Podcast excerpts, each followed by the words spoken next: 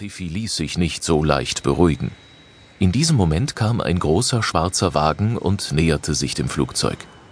Der schwarz gekleidete Mann stand mittlerweile am unteren Ende der Flugzeugtreppe und drückte den Mittelfinger der linken Hand auf sein Ohr.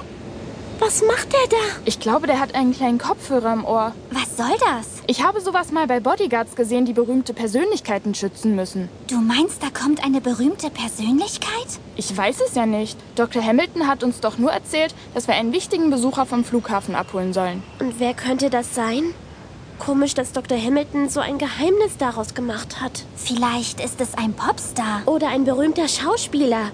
Schließlich ist Hollywood nicht weit. Aber was hat Dr. Hamilton mit einem Popstar oder berühmten Schauspieler zu tun? Wieso? Er hatte doch auf der Green Valley Ranch schon einmal berühmten Besuch.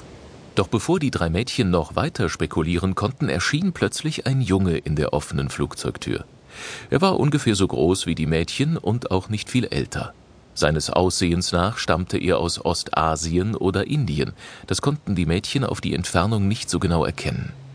Er hatte schwarzes, glattes Haar und braune Haut.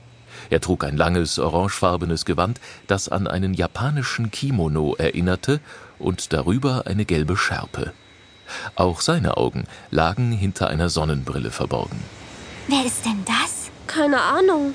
Jetzt geht er die Treppe runter. Und drei der schwarz gekleideten Männer folgen ihm. Unten öffnet jemand die Tür des schwarzen Wagens. Okay, er soll also mit dem Wagen fahren. Aber was machen wir dann hier? Sieh mal, da ist noch jemand. Da seht ihr den älteren Herrn? Er scheint auch zur Gruppe zu gehören. Ja, er trägt genauso ein Kimono oder wie das Gewand heißt. Und er kommt direkt auf uns zu. Was er wohl von uns will? Ah, Sie muss sein, äh, Dr. Hamilton, richtig? Ich entschuldige mich dafür, dass wir zu spät sind, aber die junge Hoheit wollte noch kaufen Schmuck vor unserem Abflug.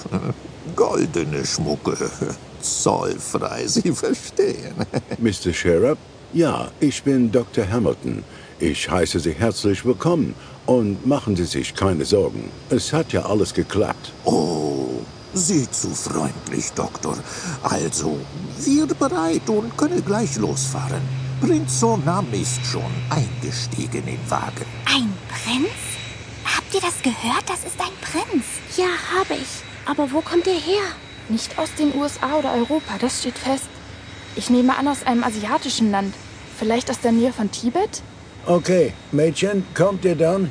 Wir können los. Ja klar, wir kommen.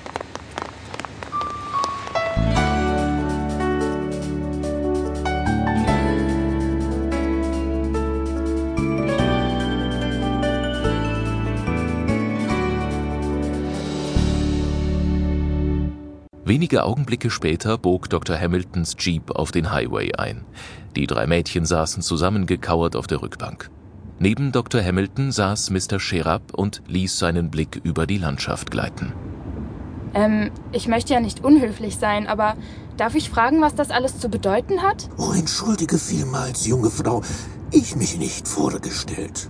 Mein Name Gonpo Sharab. Ich, äh, Privatsekretär von Prinz von Tuban.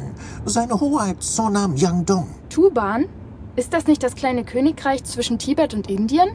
Dort leben nur etwas über 700.000 Menschen, richtig? Oh, ich sehe, du wissen gut Bescheid. Ja, so ist es. Wir armes Land, nicht so reich wie USA und äh, viel, viel kleiner. Aber ich habe mal gelesen, dass es in Ihrem Land große Goldvorkommen gibt. Stimmt das? Ja, stimmt, aber Vater von Sonam, unser König, nicht wollen, dass wir holen Gold aus Erde. Er nicht möchte, dass wir Boden zerstören für Reichtum, du verstehen? Ja, das verstehe ich gut. Ihr König ist ein weiser Mann. Ja, weise ist er. Aber leider auch sehr äh, krank. Wir nicht wissen, ob König lebt noch lange. Oh, das tut mir leid. Nun gut, wir hoffen, dass König wird wieder gesund. In Zwischenzeit wird sich Prinz Sonam auf seine Rolle als König vorbereiten. Was muss er denn dafür tun? Er wird gehen auf Schule und Universität in USA. Dort er viel lernen und dann, wenn Zeit ist, er wird König. Er ist bereit. Und was haben Sie mit all dem zu tun, Dr. Hamilton? Oh, Dr. Hamilton habe